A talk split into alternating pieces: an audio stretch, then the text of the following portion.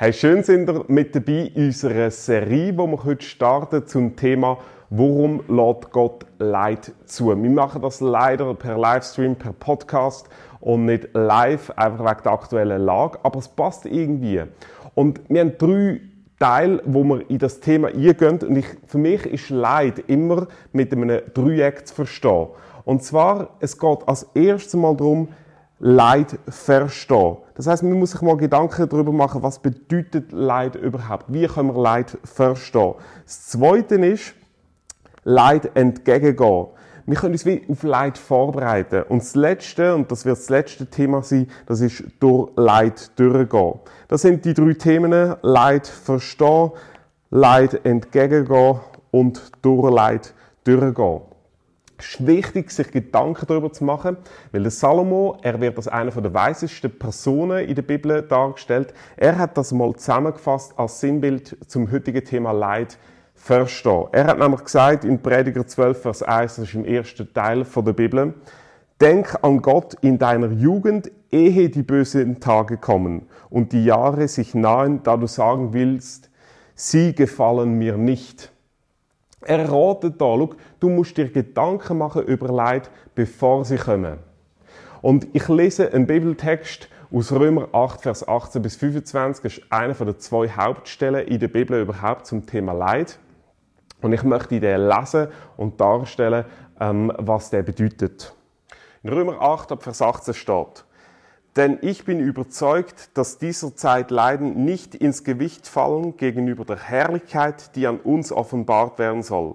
Denn das ängstliche Harren der Kreatur wartet darauf, dass die Kinder Gottes offenbar werden. Die Schöpfung ist ja unterworfen der Vergänglichkeit, ohne ihren Willen, sondern durch den, der sie unterworfen hat, doch auf Hoffnung. Denn auch die Schöpfung wird frei werden von der Knechtschaft der Vergänglichkeit zu der herrlichen Freiheit der Kinder Gottes. Denn wir wissen, dass die ganze Schöpfung bis zu diesem Augenblick mit uns seufzt und sich ängstet. Nicht allein aber sie, sondern auch wir selbst, die wir den Geist als Erstlingsgabe haben. Wir seufzen in uns selbst und sehnen uns nach der Kindschaft der Erlösung unseres Leides. Denn wir sind zwar gerettet, doch auf Hoffnung. Die Hoffnung aber, die man sieht, ist nicht Hoffnung. Denn wie kann man auf das hoffen, was man sieht? Wenn wir aber auf das hoffen, was wir nicht sehen, so warten wir darauf in Geduld. Das ist der Text und der Text zeigt uns eine Sicht, wie wir Leid nicht dürfen verstehen und zwei Sichten, wie wir Leid sollen verstehen. Erstens, wie wir Leid nicht sollen verstehen. Interessant ist, was Römer 8, 18 bis 25 sagt, ist, dass Leid und Hoffnung sich gegenüberstehen und nicht ausschliessen. Das heißt, trotz Leid kann ich auf Gott hoffen. Das heißt, Leid ist nicht ein Widerspruch im Blick auf die Existenz von Gott. Aber in unserer Zeit, wie wir sind, nach der Aufklärung, ist das die Grundchallenge, nämlich die Existenz von Gott angesichts vom Leid. Und am besten formuliert hat das der David Hume. Er hat im 18. Jahrhundert sich Gedanken darüber gemacht und er hat Folgendes gesagt. Will Gott Übel verhüten und kann nicht, dann ist er ohnmächtig. Kann er und will nicht, dann ist er übelwollend. Will er und kann er, woher dann das Übel? Und in seinem Nachgang ist zu, zum Standardproblem geworden, dass Leid die Existenz von Gott lügnet. Das heißt, Leid ist ein Problem im Blick auf Gott. Aber hinter deren Aussage von David Hume steht eine Prämisse.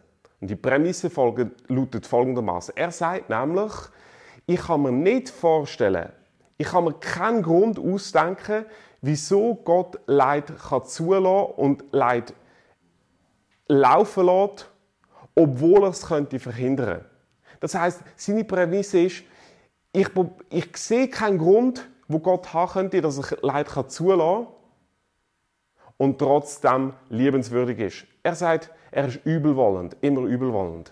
Aber dahinter steckt eigentlich eine Grundauffassung aus der Aufklärung, die uns bis heute prägt. Nämlich die Aufklärung sagt, du musst erklären, erklären, erklären, erklären, erklären und wenn du nicht kannst erklären, musst du es wegerklären. Und das ist ein Gedankensetting, das bis heute prägt. Wenn wir keinen Grund für etwas finden, dann zweifeln wir an der Existenz von etwas am anderen. Wenn wir keinen Grund für Leid finden, dann zweifeln wir an der Existenz von Gott.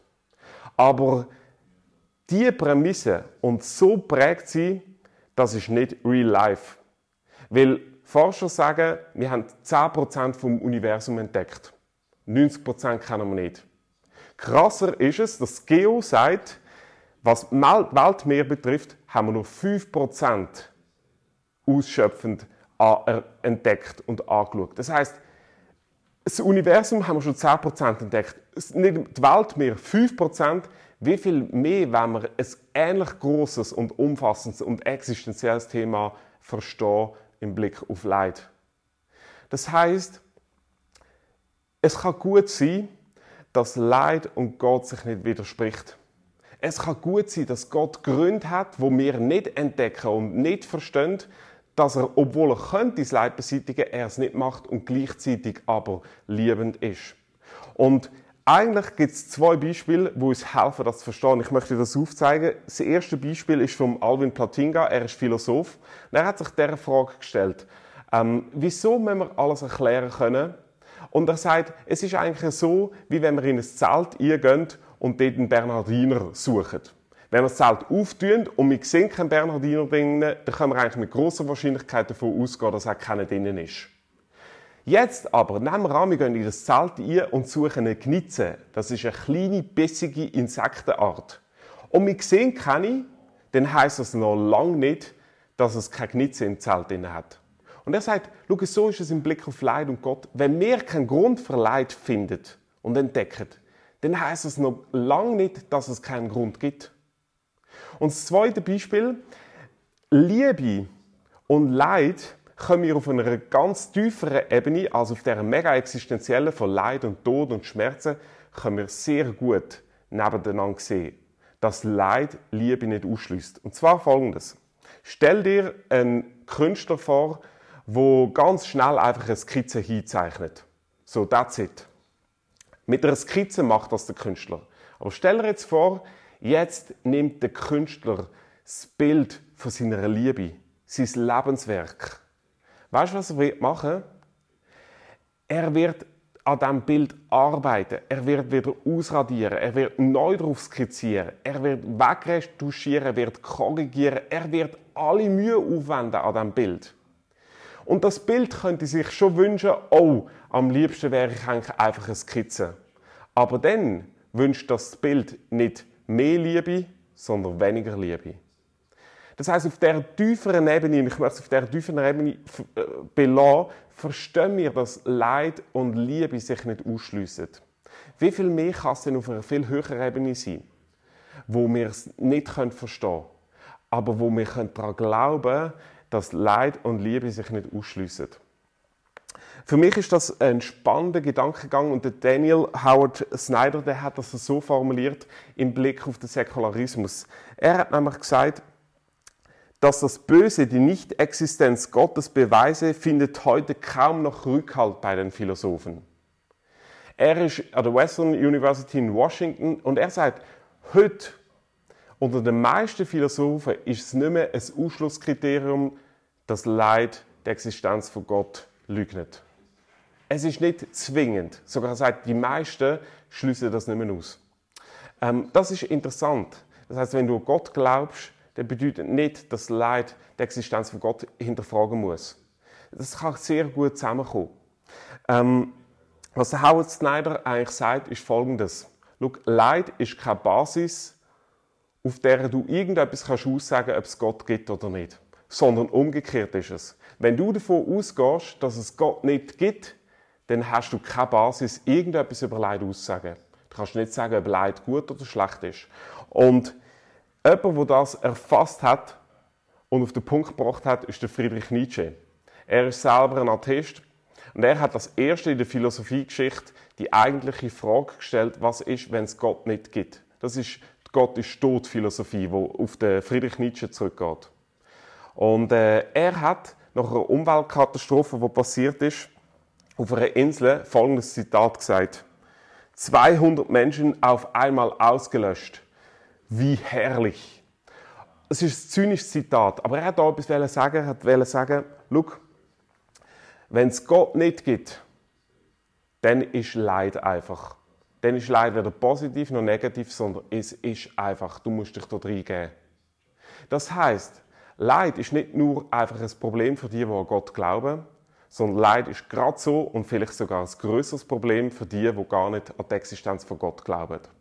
Das ist die erste, eine Sicht, wie wir Leid nicht verstehen dürfen Jetzt zwei Sichten, wie man Leid verstehen kann. Römer 8 sagt folgendes, und zwar interessant im Vers 24 heißt, wir sind durch Hoffnung gerettet. Er sagt da etwas ganz Wichtiges und Zentrales. Und zwar sagt er, wir haben eine Hoffnung in allem Leid, aber wir sind durch die Hoffnung gerettet. Von was redet Paulus? Es ist interessant, dass äh, Christen die Hoffnung im Kreuz von Jesus gesehen haben. Der christliche Glaube sagt immer, der Tod von Jesus und das Kreuz als Inbegriff von seinem Tod ist Hoffnung. Jetzt, wie hat man das können machen? Das Kreuz ist ein Hinrichtungsgegenstand Das heißt, und die ersten Christen haben das Symbol vom Kreuz angefangen zu tragen, angefangen aufschreiben, angefangen zu zeichnen. Es ist Symbol geworden von der Hoffnung, obwohl es ein Todesinstrument war. Das wäre wie wenn heute würden Leute mit einer Guillotine um den Hals herumlaufen oder mit einem elektrischen Stuhl. Das machst du nicht. Die ersten Christen haben gesagt, das Kreuz, das bedeutet eine Hoffnung.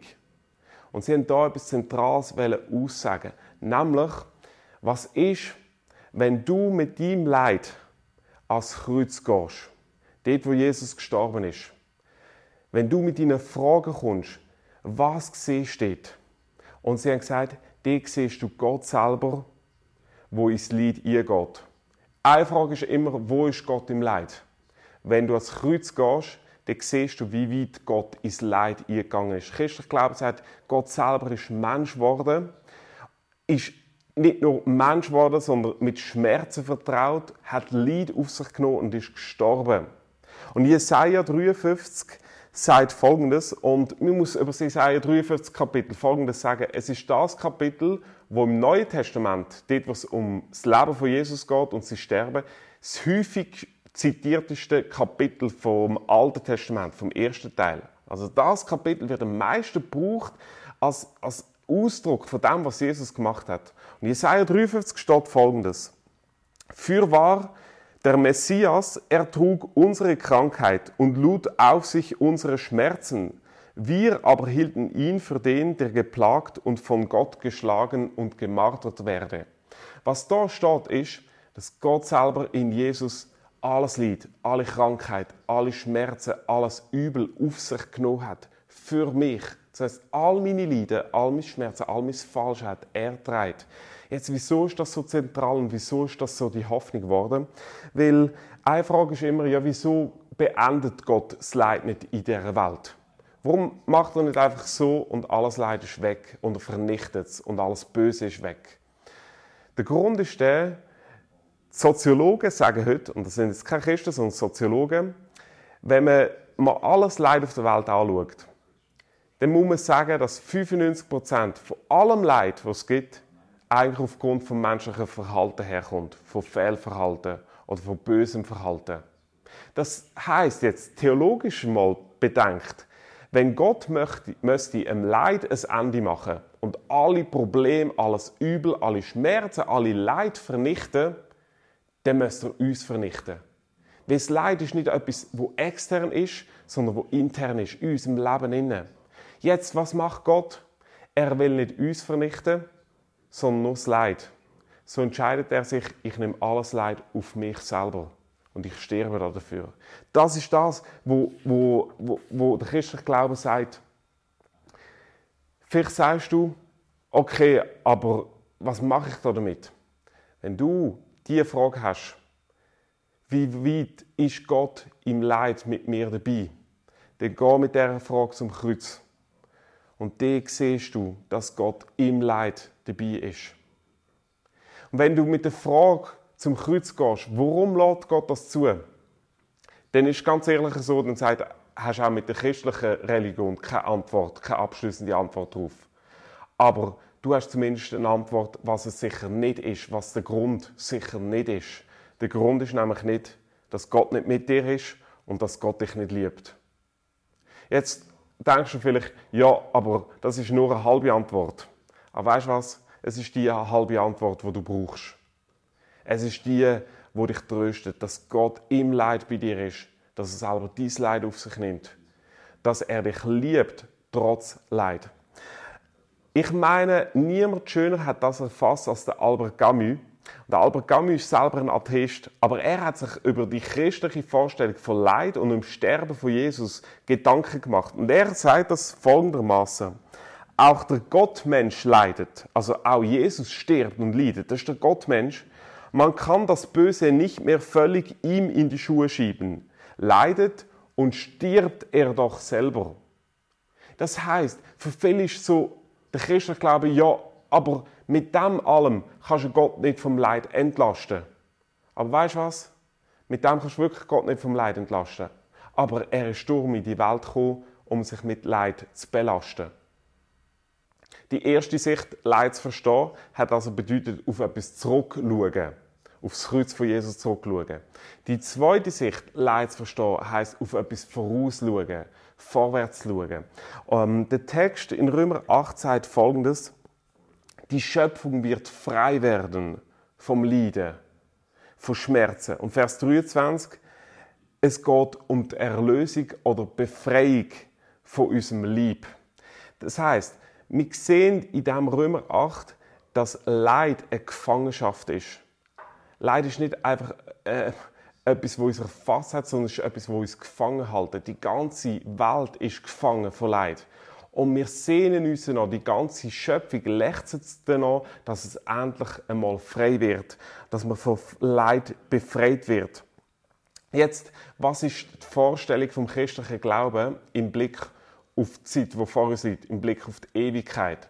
Und äh, da müssen wir den ganzen Gedanken fassen, wo der christliche Glaube über die Welt aussagt. Sie sagt als erstes, ähm, der christliche Glaube sagt als erstes, dass Gott die Welt geschaffen hat, ganz am Anfang. Und ich gehe nicht auf die Theorie, wie er sie geschaffen hat, sondern er hat sie geschaffen. Das heißt, er hat das Ja gehabt zu der Materie und so weiter. Und jetzt sagt er, ist die ganze Welt in Gefangenschaft geraten vom Leid.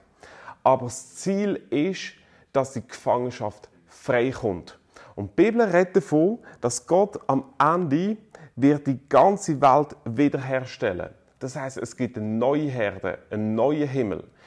Es redet von einer Auferstehung vom Lieb. Und zwar vom Lieb, wie wir haben. Ähm, das Christentum behauptet also, so unwahrscheinlich es vielleicht mag klingen, dass die Welt tatsächlich Welt ist, wo Gott will. Und es kommt zu einer Wiederherstellung. Ähm, das wird schön ausgedrückt in 2. Petrus 3, Vers 13. Wir warten aber auf einen neuen Himmel und eine neue Erde nach seiner Verheißung, in denen Gerechtigkeit wohnt. Mit Gerechtigkeit ist gemeint, da ist alles im Lot. Da ist alles in der richtigen Ordnung.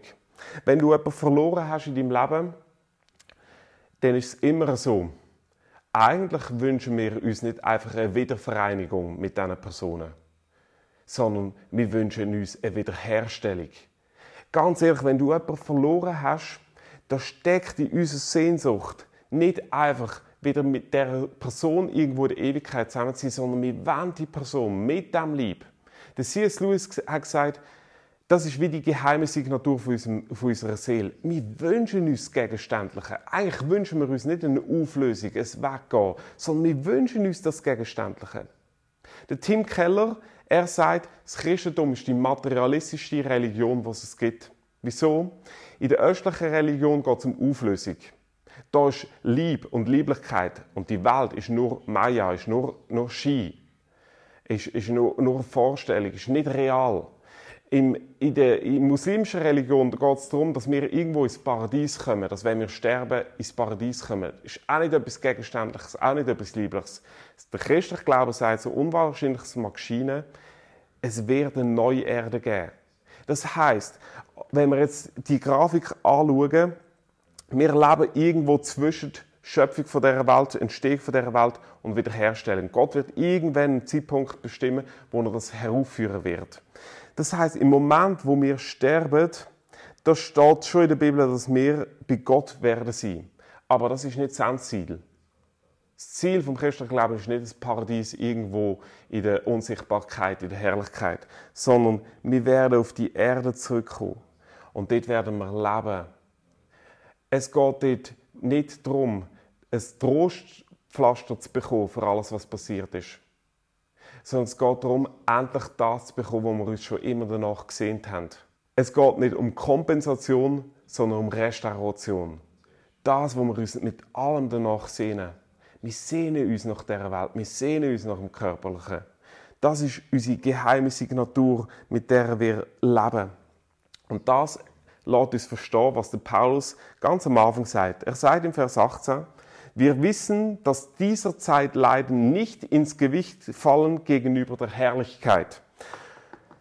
Was Paulus nicht sagt, ist folgendes. Er sagt nicht, du hast auf der einen Seite Leid und im Blick auf die Ewigkeit, wo alles mal gut wird sein, ist das Herrlichkeit und Herrlichkeit wird viel schwerer sein, so dass wir das Leid vergessen werden. Sondern was der Paulus sagt, ist folgendes. Wörtlich heißt der Text, wir wissen, dass dieser Zeit Leiden im Blick auf die Herrlichkeit eine ganz andere Bedeutung haben. Das bedeutet, der Paulus wollte nicht etwas über das Leid aussagen, dass das Leid nicht so schlimm war oder das Leid weniger, ähm, äh, weniger belastend ist im Rückblick, sondern er sagt, die Herrlichkeit wird umso schöner auf dem Hintergrund vom Leid, das wir erlebt haben. Und wie ist das zu verstehen? Stell dir vor, dass du etwas unendlich lieb hast. Du hast irgendetwas in deinem Leben, wo du dich danach sehnst. Und du hast schon erlebt, dass etwas, wo du unendlich gerne hast, verloren hast. Und jetzt nach einer gewissen Zeit hast du es wieder gefunden. Weißt du, was passiert? Du hast es viel lieber gehabt als davor, bevor du verloren hast. Das heißt, der Verlust, wo du hast und das Leiden da drinnen, hat die Herrlichkeit noch viel schöner gemacht das Leid selber, der Verlust, die Schmerzen, die sind nicht minder geworden. Aber die Herrlichkeit ist viel schöner geworden. Es hat einmal jemand gesagt, ein Soziologe, du kannst nur das lieben, was du mal verloren hast. Erst das kannst du richtig lieben, weil dann weißt was es ist. Der christliche Glaube sagt, und Jesus sagt es mal so, wenn du dein Leben nicht verlierst, dann wirst du es nicht wirklich bekommen. Und schau, ich möchte dich zu etwas einladen. Schlussendlich stehst du vor Gott mit deinem Leben. Wenn du dein Leben ihm hingehst, wenn du sagst, ich will nicht mehr selber Herr sein von meinem Leben, ich will nicht mehr alles müssen zwingend verstehen, warum was wie passiert und was Gott damit zu tun hat. Wenn du das losgehst in Gottes Hand, dann wird er dir dein Leben erst recht geben. Ich möchte dich einladen, heute eigentlich im Anschluss an die Message, die du gelost hast, dass du dir zu drei Punkten Gedanken machst. Das erste ist, frag dich, was hat die Message im Blick auf Leid, deine Vorstellung von Leid verändert? Was hat es mit dir gemacht? Wie verstehst du jetzt Leid? Das zweite, nimm dir Zeit und bet. Bet zu Gott, sag ihm etwas, frag ihn etwas. Vielleicht machst du das, das erste Mal in deinem Leben, dann hockst du aufs Sofa oder wo auch immer rein und sagst, Gott, ich habe diese Frage. Oder das beschäftigt mich. Oder sagst, ja, ich gebe dir mein Leben, ich vertraue es dir an. Ähm, weil Jesus für mich gestorben ist, weil er das Leid auf sich genommen hat, weil ich da sehe, wie weit Gott mit dem Leid gegangen ist. Das Letzte, ich möchte dich auffordern, frag dich, was willst du in dieser Woche tun? Und eigentlich kommt jetzt noch etwas Viertes. Und zwar, ähm, ich möchte auf Fragen reagieren. Wir sind jetzt alle auf Distanz, wir hören den Podcast nur, aber ich möchte auf Fragen reagieren. Das kannst du auf Slido, ähm, kannst du das machen, da kannst du deine Fragen stellen. Du hast leider nur 160 Zeichen Zeit. Aber schreib dort deine Fragen. Ich werde in der kommenden Woche auf die Fragen eingehen und einfach wieder kurze Videos machen, wo ich die Fragen erklären tue. Die werdet ihr können bekommen. Ihr könnt auch euren Namen angeben, wenn ihr eine persönliche Antwort wollt. Ihr könnt aber eigentlich anonym schreiben.